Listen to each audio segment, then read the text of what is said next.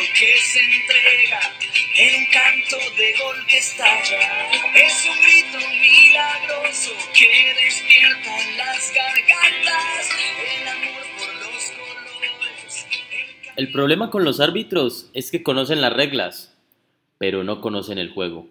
Bill Shankly, exitoso entrenador del Liverpool, hablando sobre los jueces a propósito de la inconformidad a nivel mundial con el VAR. Hola, ¿cómo estás? Mi nombre es Julián Arango. Bienvenidos al capítulo número 17 de este podcast que se llama El partido de tu vida, un espacio creado para hablar de fútbol, de la pelota, de este deporte que enamora a diario y que afortunadamente tiene tantas cosas para enseñarnos en la vida. Quiero enviar un saludo a mi primo Álvaro Bustamante, que está de cumpleaños en Australia, fiel oyente de este podcast. Abrazo grande, que está contento con su América de Cali en la final de la Liga Colombiana. Saludos a las personas que nos escuchan en la gran mayoría de países de Sudamérica, además de Estados Unidos, en Australia, en España, en Italia y en México. Gracias por todo, por sus mensajes en Instagram, por sus likes en arroba partido de, su de tu vida. El título para hoy lo he denominado Yo creo mi propia suerte.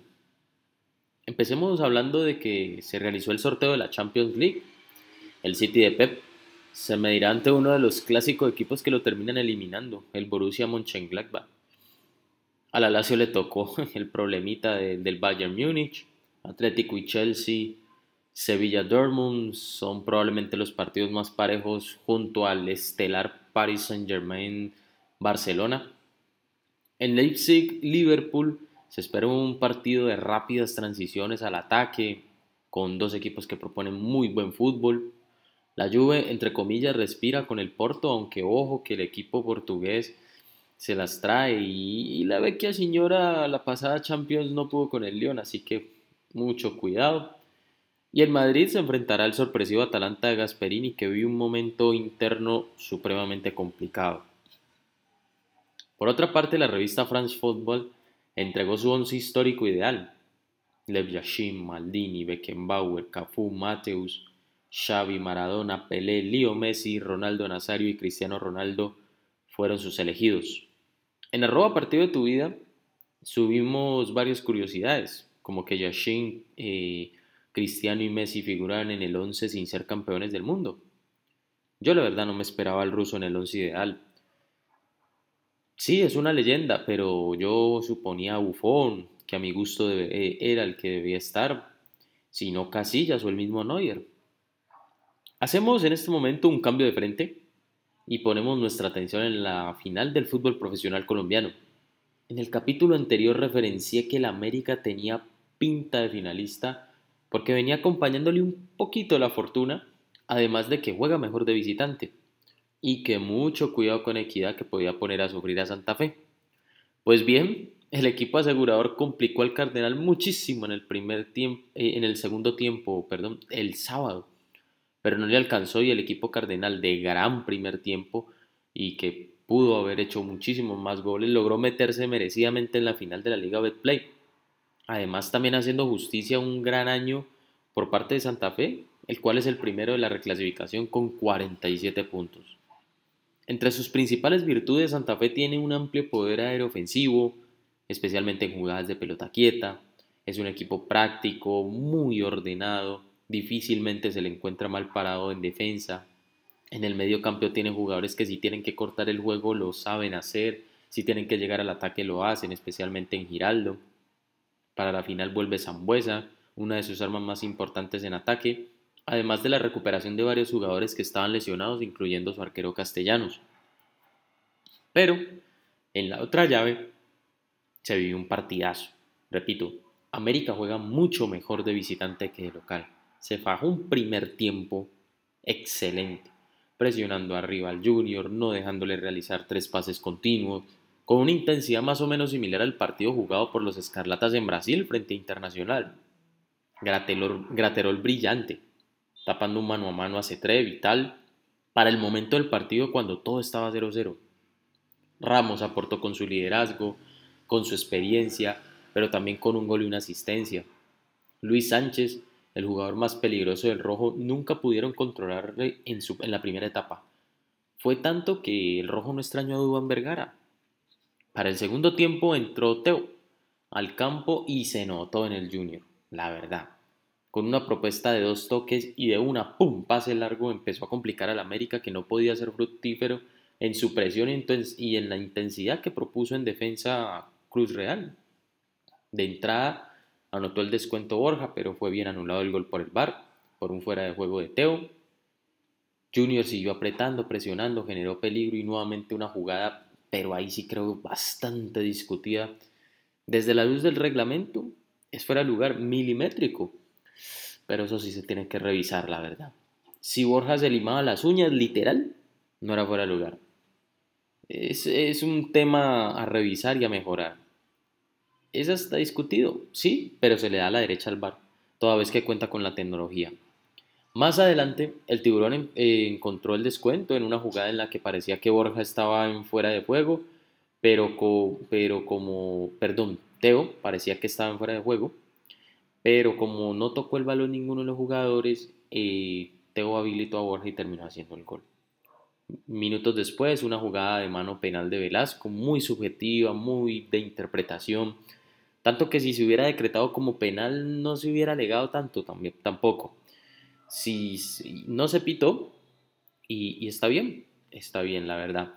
El árbitro fue al bar y decretó que no es penal y me parece que, que no está mal visto tampoco. Al final, con el cuchillo entre los dientes, el rojo terminó llevándose una victoria de Barranquilla, alcanzando la final y el cupo a Libertadores. Aquí me detengo en algo y quiero ser claro con lo que voy a decir, no le quito ningún mérito al América porque hoy en la tabla dice que es el segundo en reclasificación con 40 puntos y es justo finalista, pero con un toquecito de fortuna en su andar en la liga.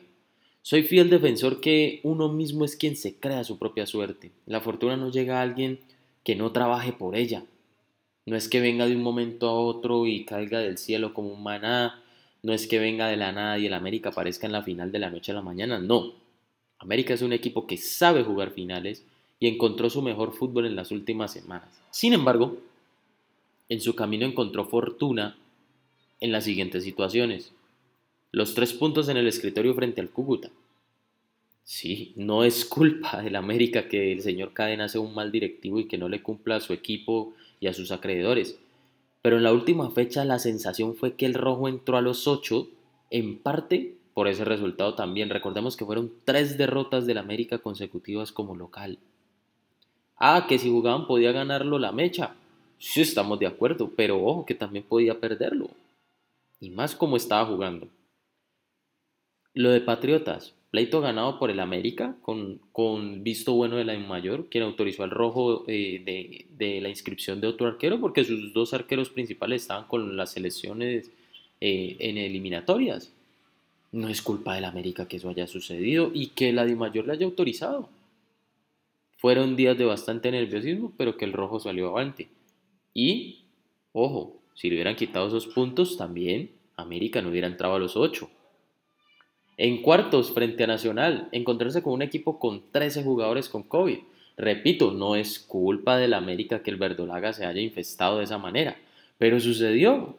Y, y, hay que decirlo. Y logró ganarle a Nacional en Medellín después de mucho tiempo y lo goleó y le ganó bien.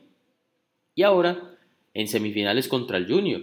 El tiburón tuvo jugadores y, a su cuerpo técnico con COVID, además de varios lesionados como Cariaco. Pero no es culpa del América que el Junior se haya contagiado viniendo de Chile.